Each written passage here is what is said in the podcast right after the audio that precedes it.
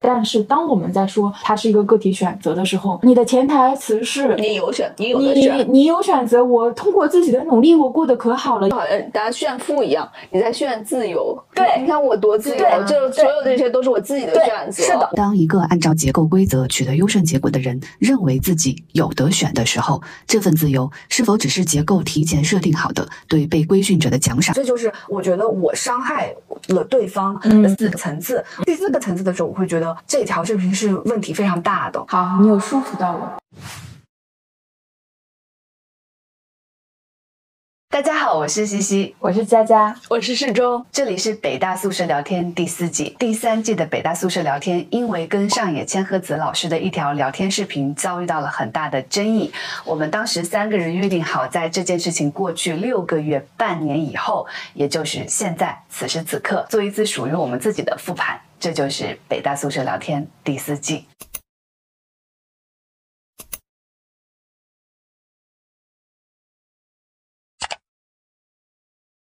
有想过会上热搜吗？没有。当时在录那个视频的时候，有想过，可能上野老师的受众并不是那么的嗯多，嗯，甚至你当时对播放量都有一个比较小的预期。嗯你呢？嗯？对我也是，我我会觉得这个作家是很小众的一个了解但是现在是，现在那个什么豆瓣社科前十里面就有两三本。所以当时我觉得特别意外。嗯你有想过吗？当时我完全没有想热搜不热搜这个事情，因为那天在出差，我是蹲在地铁上用一个箱子垫着，最后剪出来发布的。上热搜有一个最重要的原因就是我们不配。上野老师如果他在国内跟一个普通人去聊天的话，就不应该是我们，而是对女性主义更理解的、学术水平更高的人。我也是被流量洗脑了，我也是进入到了一个流量逻辑，希望更多的人看到的是你动作就会变形，只是说人被架进了那个数据机器里面，你会失智。我当时就是失智了，取那种标题封面，封面上用那个结婚不结婚，就是没有必要。享受。嗯，你这哦个我我我现在我现在好想。对，证明证明证明证明。我我要不然我你去吧，你去吧。很很崩溃的体验。哦，我觉得我感受到非常多愤怒，突然哦嗯我得冷静一下。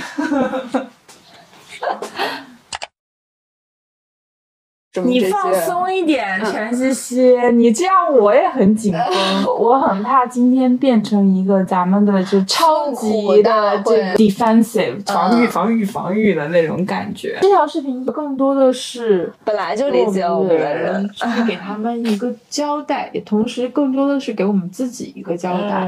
你改变不了任何原来对对骂你对对的人。其实我觉得呀，就是之前骂的人百分之九十都不会看到这个视频对的。对对对对他除非我们再被骂，因为这条视频又被搬上热搜了，哦，又给大家提供了谈资。这件事情可能改变了我某些人生走向，嗯包括我现在也在做直播带货，就是不碰这件事情对我是更安全的。嗯，那你今天为什么想要录这个视频？那条视频上传是呃二零二三年的二月十七号，今天呢是二零二三年的八月二十七号，其实刚好六个月。当时我不是在群里说，我说就算我们要说任何的话，也要等六个月，这个讨论又能缩小范围，外面的很多很多很多、嗯很多这种潮水退去了。当时呃确实有一些营销行业加入，它既起源于这条视频，但是又已经脱离了这条视频，嗯最后就是变成大家互相在撕扯，所以我把这条视频删除了。其实之前有很多媒体来找过我要采访或者怎么样，嗯但我大概知道媒体的议题设置。如果有一天我们要重新把这个一地鸡毛的议题重新开启的话，那就不如我自己来。这条视频可能它对我自己有价值，就是哪怕我不发，我就把它当成写日记，嗯因为痛苦结束的那一刻是你真正面对了痛苦，而且你把它言说了出来，嗯且是我们亲身经历的三个人互相言说了出来。这个可能是对于我的所谓的痛苦画上一个句号的一个方式。我们可以从上热搜的那一天开始说起。上热搜的那一刻，我觉得我是很开心的呀。然后你你会开始发现，哎，舆论是不一样的。那接下来我我其实断网断的比较早，我就开始屏蔽掉去看这个信息了。嗯，然后我就住院了。你呢？当天是刚开始我我完全没有搞清楚状况，但我知道我们上热搜了。我当时的感觉是我们本来以为这个话题会很小众嘛，没想到有这么大的关注度。我我我当时其实有一点高兴，我就觉得哇，我们本来的想法就是想把这些概念推广出去，哎，我们实实现了，在这么困难的情况之下，我们还实现了，就当时对我当时就很自豪，我觉得我觉得哎太好了，确实就跟你差不多，就很快我发现不是这样的，就是你看。评论的风向是负向的，人在被批评或者被骂的时候，会心里面。就不舒服嘛？我现在能够回想到那天晚上我这身身体的那种不适感，但是我我一直没有搞清楚为什么，就是 我是呃处于一个特别困惑的状态，为什么还会被骂？到底哪儿错了？到底哪儿出问题了？经历了一天，我才搞清楚，最初我们被骂是因为什么？哦，原来是因为不够先进。我刚开始真的真的很不理解，不够先进，我认的。我没有说自己很先进，可是因为不够先进，所以会被骂。这个是真的蛮震惊到我的。我看到一个评论，我是说你说的不对呀，我不认。然后我看到这个你说的不对呀，但是他们加在一起，就是。他们都这么认为的时候，我是很懵的。我当时就很自我怀疑，我说是不是我做错了？我经常有怀疑，我是怀疑世界。我当时自我怀疑的是世界已经先进成这样了，我我却一无所知。我的震惊是来自于哦，原来大家的观念是这种。那天我出差了，两天就没没看。等到我回来的时候，我再打开微博，几十万条后台消息，上热搜的已经是我的名字了。然后点进去就全都是人肉人身。攻击针对我婚姻的羞辱跟嘲笑，这个就是我对于风险的认知。就我确实忘记了上野在某个圈子里面是很受欢迎的这件事情。我会觉得他们会不屑于看我的视频，但是又因为上野老师在，所以他们还是会看。他们这个时候就会产生不满，因为确实我不配。有一个更先进的人对话才是对的。我觉得打开已经变成是全西西三个字在上面。当时那天我非常震惊，女性主义没有引起大家兴趣，我引起大家兴趣。首先，呃，我们是不是因为女性主义被骂？一定有一部分是的，在女性主义上不够先进，这个我也认的。还有一个被骂，肯定是因为“北大”这两个字。有时候大家骂你，不是因为你应该被骂，而是因为你可以被骂，就你前面还带上了“北大”。我觉得他一开始是在一个小范围里面炸开来的，但是那个小范围不足以热搜。我觉得别人更喜欢看到的是三个北大女生的坍塌。突然之间，大家都在抨击他们，他们的坍塌，我觉得是让人很爽的。这个发酵的过程，让所有的人都觉得谁都可以来骂你，对，因为大家都在骂你，嗯，就那个过程，我觉得很值得，嗯，回味吧。北大的护屌驴真多，北大女生包丽被屌子 PUA 致死，其他学校的女生真还没有蠢到那种境界。北大最近给某某个丑女癌发了。荣誉教授证书，北大已经成了臭狗屎了，太臭了！你们三个互屌劲旅哪来的优越感？父权对女性结构性体系的压迫，你视而不见。烂泥扶不上墙的。他的意思好像是说北大已经很差，所以在女性主义上特别落后。你们还提北大，简直就是落后加加落后。这三个北大的要把蔡元培气活，三个子宫 V 嗯 VS 对独立女性。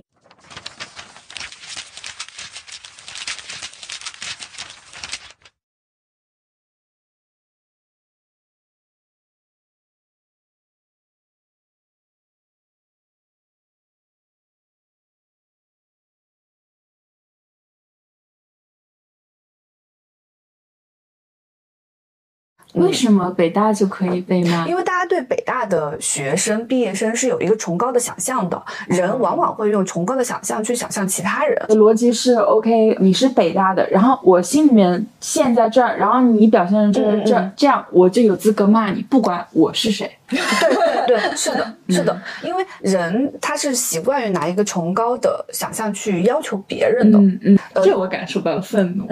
那你也别愤怒，谁让我们这个栏目叫北大宿舍聊天呢？你就找骂嘛。他对我们本身已经有那个想象了，但是你既然还在这里，对吧？你还那么落后。当他骂我是北大丢脸的时候，我觉得他是个好事儿。如果通过我让大家知道北大也有这么庸俗的人，有这么现实的人，有这么落后的人，我觉得是好事儿。你们发现了没有？学历跟学历之间没有那么大的差别，做到对于北大的祛魅，我觉得特别好。北大也有不崇高的人，坐等北大除名你们这三个逼。除名不了呀，我们已经毕业了。还有说让北大出来公关，这也太瞧不起北大了。这些何德何能能让北大出来公关？母校百年风雨，我总是说，他真的经过见过的太多了，比我们好太多的人也太多了，比我们差太多的人也太多。就是关键这个事儿吧，就是北大不在意，不是北大却没有自我反抗世俗的独立意识，读书读了个什么玩意儿，纯纯就是行走的。子宫只会生孩子的机器，却强调自己是北大高知，完全不懂中国礼节。这个，我都没有想到读评论环节有点这么快乐。真的真的很有意思，他这里说没有自我反抗世俗的独立意识，那么我们对于礼的反抗，其实就是一种最本质的反抗，世俗的反抗。对，然后他说，但你完全不懂中国礼节，真没教养。对教养的反抗，不就是恰恰他他说的那种对独立意识？他说的世俗反抗是什么？可能是必须结婚。哦，就是怀是说到非常有教养的单身吗？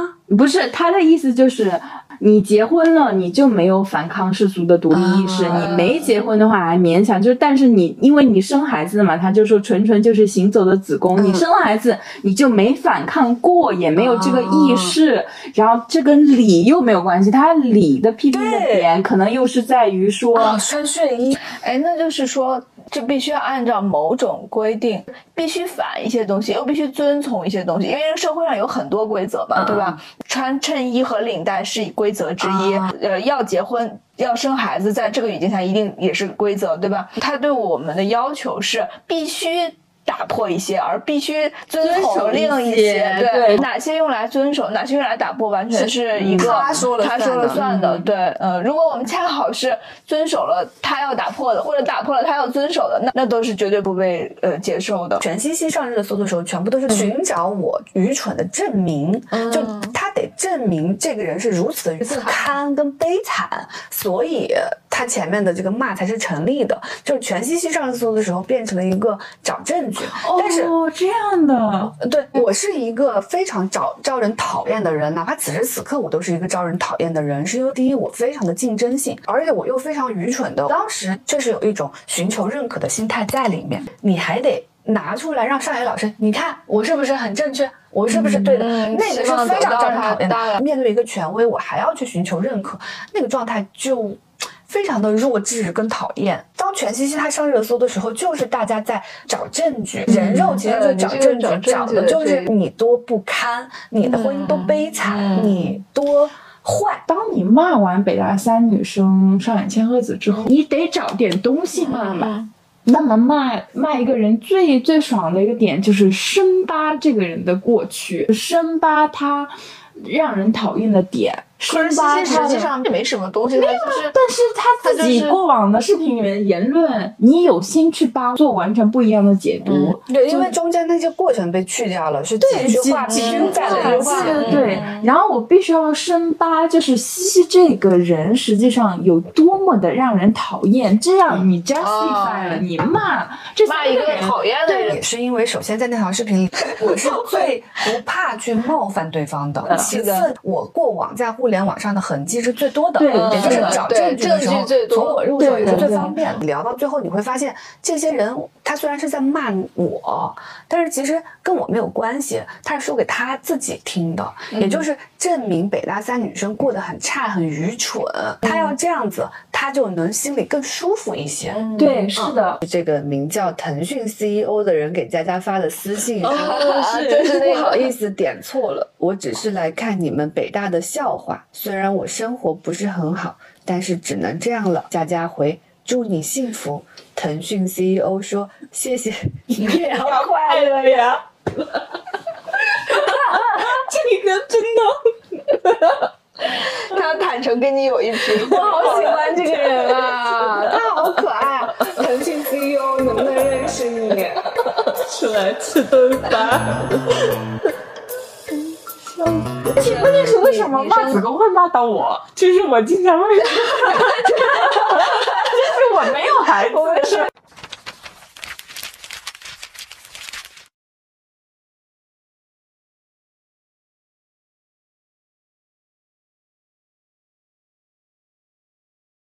两个子宫，两个子宫和一个是子宫都没有的土豆，就是。在我们更深入的探讨这批人之前，我们还得先回到说，我们伤害了谁？嗯，我们一定伤害了一些人。有一次我说我被一个人性骚扰了，那一次西西就说我在这种情况下会完全的无感，我就会觉得那个人是真心的邀请我出去玩。然后那一刻我感觉我被西西伤害了，是因为。我意识到了，西西在说我很强，我在这种情况下处理的比你更好。后来我就把这种思维模式复刻到你的视频上，你的强者姿态一定会伤害到弱者。我的强者姿态是什么？你觉得在这样一个社会，一个女生，不管你是什么社会地位阶级，都有可能被一个男性言语骚扰的地位，我依然活下来了。嗯，看我活得那么精彩。他的伤害有两种，一种是。我会下意识的觉得是我不够好，是我当时不够坚强，不够果断，没有立刻的反驳对方，或者是我太敏感了。也许对方真的只是要邀请我出去玩呢。因为你的强让我感受到了我的不强，我的不强。在那条视频里面，我的强者姿态是什么？你的呈现是你有爱情，上野老师也认可了你的爱情，因为你经过了那段时间更信任你的先生了。你有一个给力的婆婆，然后你的家庭又非常的。温馨，婆婆很爱你，老公很爱你，孩子很爱你。在这个社会上，主流叙事已经是婚姻很好，生孩子很好了，不婚不育。的选择本身已经受到压力的情况下，居然敢在一个 feminist icon 的前面还在重申这些，且我我还在寻求他的认可，对，那么这个就是一种伤害。你这样的个体经验是不是在为男权话语来张目？这个就是我唯一能够接受的批评，过于强调我们个人的选择是在为这个结构辩护。结构辩护什么意思？我们仨其实过得都不差，这这是事实。然后我们经常强调，比如说。说我的不生育是我的个人选择，你的生育也许没有细细想过，但是也是你的个人选择。但你的生育一定是一个经过几番纠结、拧巴的辩论而做的一个选择，这里面的权衡取舍只有你自己知道啊。这些都是我们的自由选择，我们承担了它的结果，并且呈现出我其实过得还挺好的这样一个结果的时候，它的问题是在于什么都可以是女性主义，我选择不生不育也是女性主义，我选择生育。也是女性主义，大家不要把生育、结婚跟女性主义对立起来，这可能已经到了这里。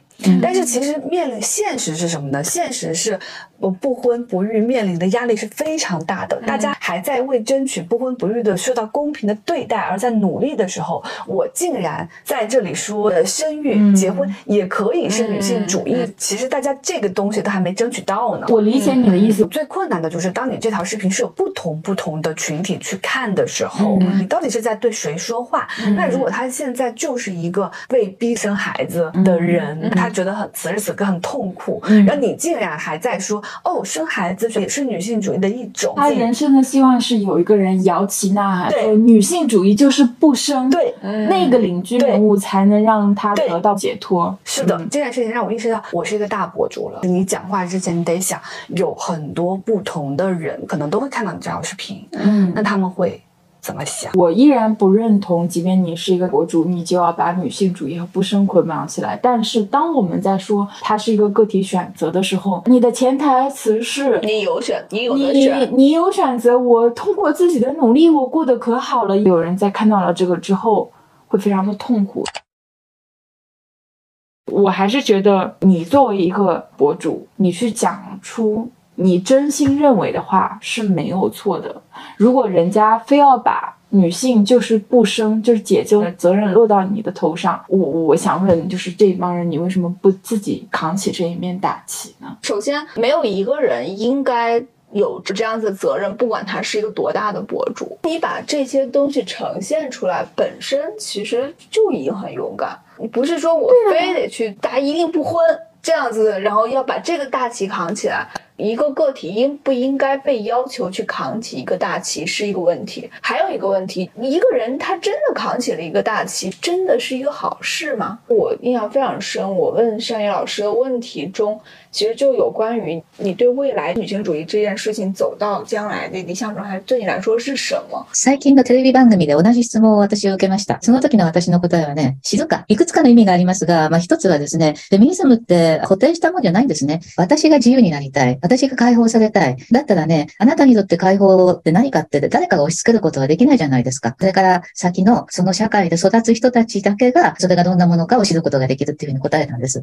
当时我心里面其实有一个预设，他可能会描述一个。特别田园牧歌的场景，什么什么什么情况下就好了？这种东西是比较有煽动性的，是容易让人憧憬的，让人追随的。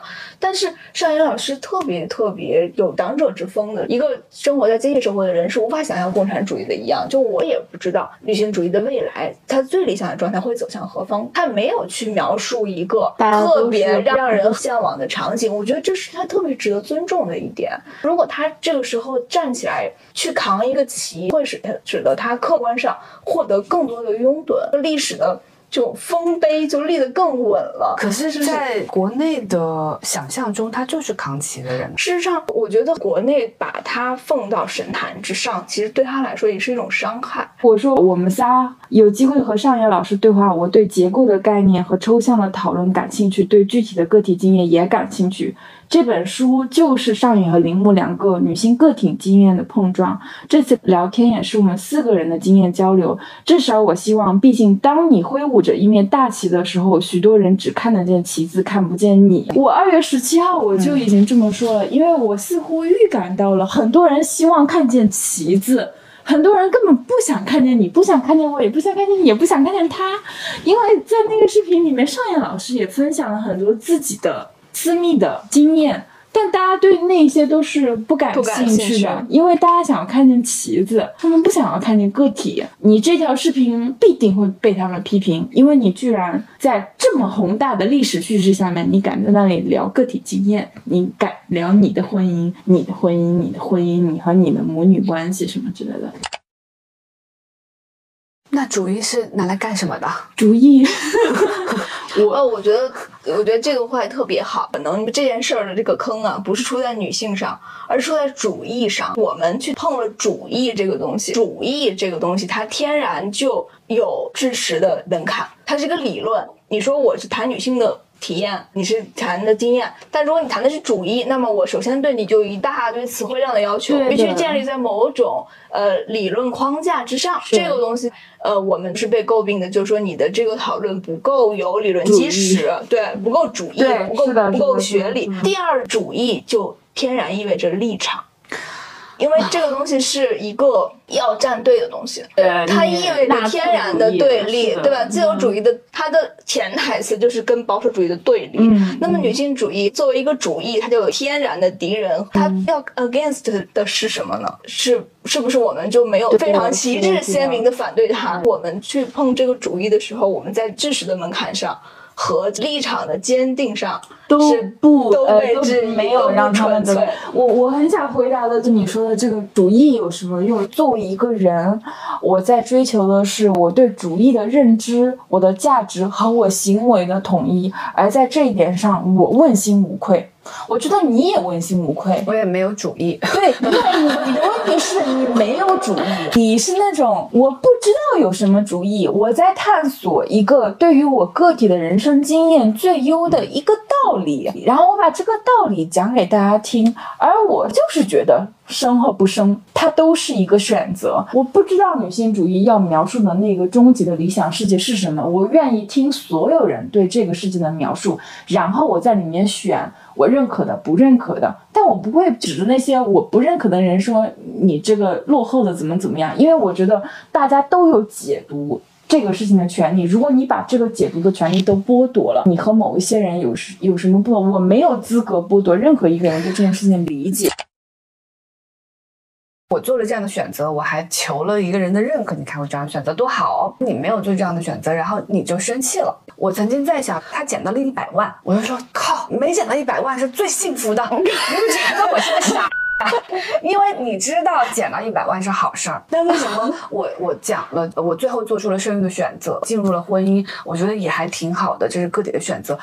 对方会那么愤怒，是不是因为他隐隐的觉得那个选择不够好？这是我的第一次思考。因为我之前身边的人不婚不育的是你这样的，你会真心的觉得我的选择也挺好的，你也觉得你的选择挺好的。对。然后我第二次思考会觉得他会觉得我这样说显得他那个选择是没有选择下的选择，因为生孩子和生育也那么的女性主义，我这样的论述让他显得他特别没有选择，所以他感受到被冒犯，就好像大家需炫富一样，你在炫自由。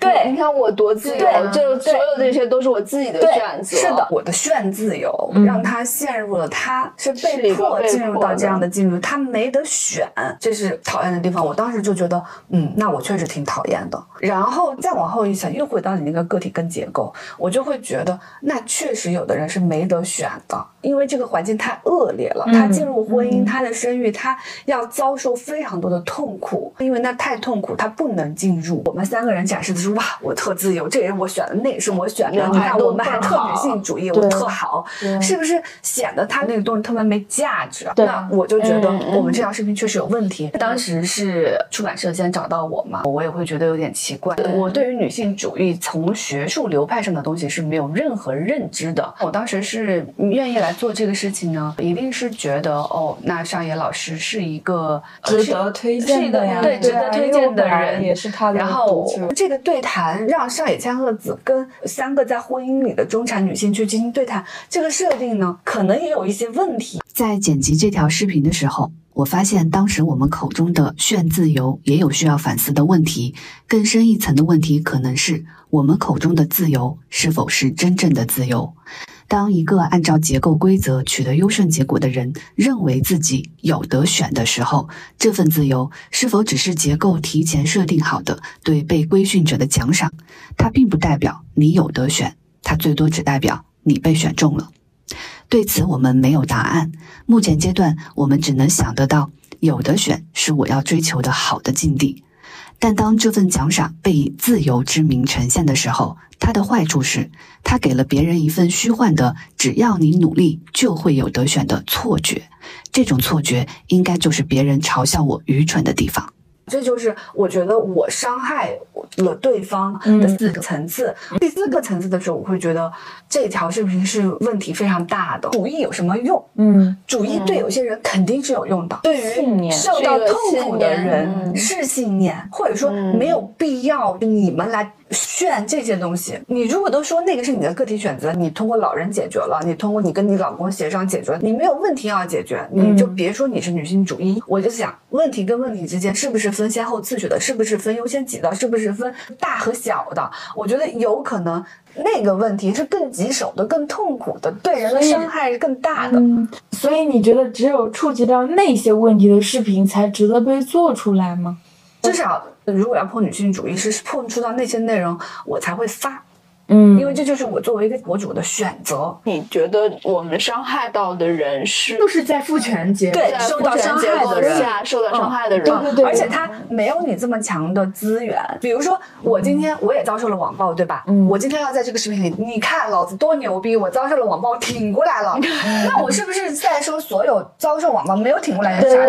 是的，我就说他们对吗？对吗？你换到那条视频是不是一样的道理？你这段话让我理解了为什么人家总是说我在为父权之辩护。对，就是你对，是的，是的，是的，没有选择。那他那他那他挺不过去呢？那他就是被伤害了呢？他没有你这么多选择，怎么办呢？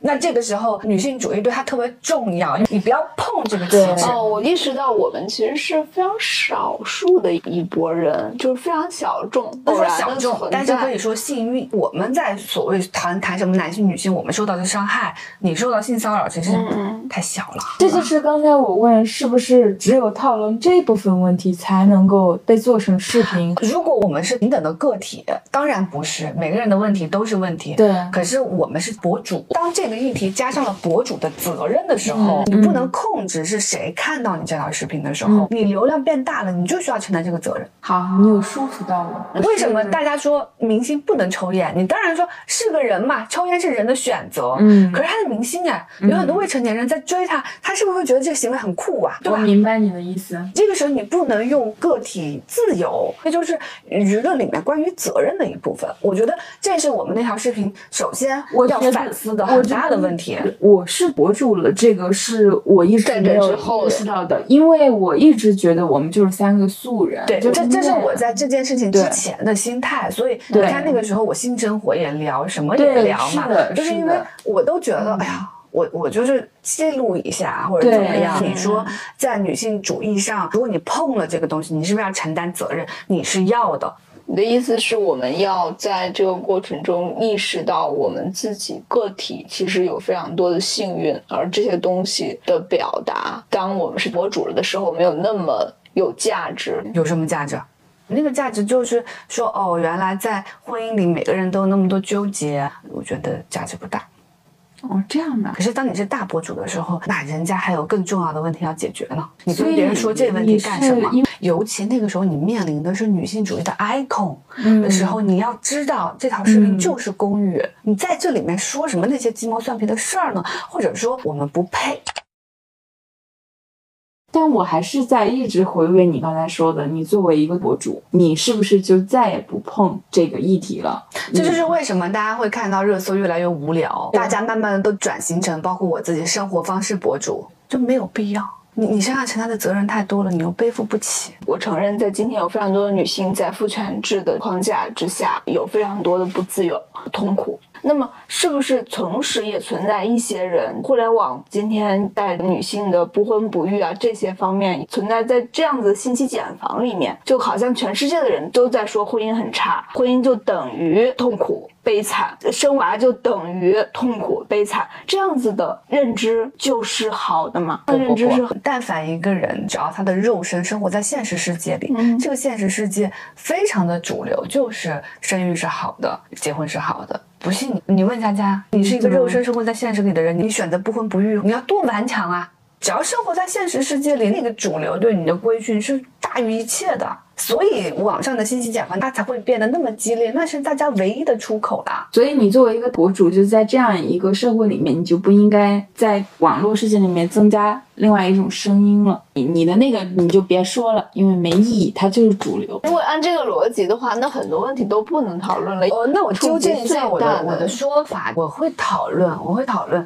只是我不会再跟一个女性主义的 icon 一起讨论。这个我承认，就是它的 set up 就是在跟上野千鹤子，但是我对这个觉得预设过于的主对义了。我反而觉得跟他聊不婚不育 so boring，就是对对为什么我我就是要听？你看这位女士几经纠结，她居然生了孩子，你怎么想？这里有一个区别，我们从来没有把上野千鹤子看成神哎。这里需要区别一下。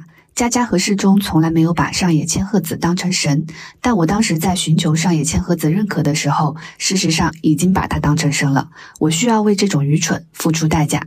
我没有，真的是我我觉得我们三个人哎，你怎么想？每天我觉得真的是很日常的，哎，你你你你怎么看啦？对 这就是不可以的。嗯你不可以把一个主义的神 icon 拉下神坛。最后拉下拉他下神坛的不是是他自己啊，他自己谈了非常多个体经验，没有摇旗呐喊。你还把责任推到他身上，你小心点。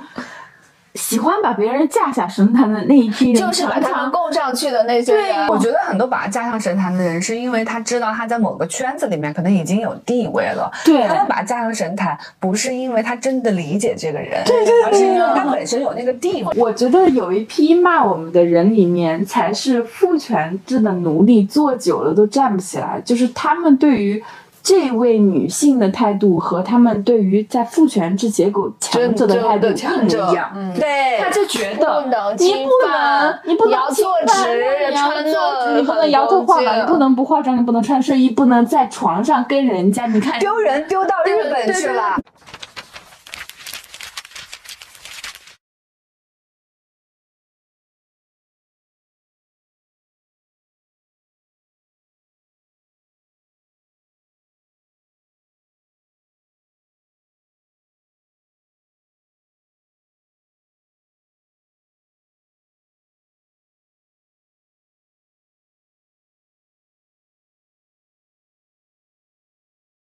你就是在就是完完全全的。复刻你一个在对对者强的对我只会在心里想，做人要 punch up，你一定要向上挥拳，你不要挥刀向弱者。如果你真的觉得对方是一个权威，那他就是来感化我们三个人的。你你为什么要挥刀向我们？对呀。到这里，我们讨论了第一个话题：北大为什么被骂，以及上一条视频的问题出在哪里。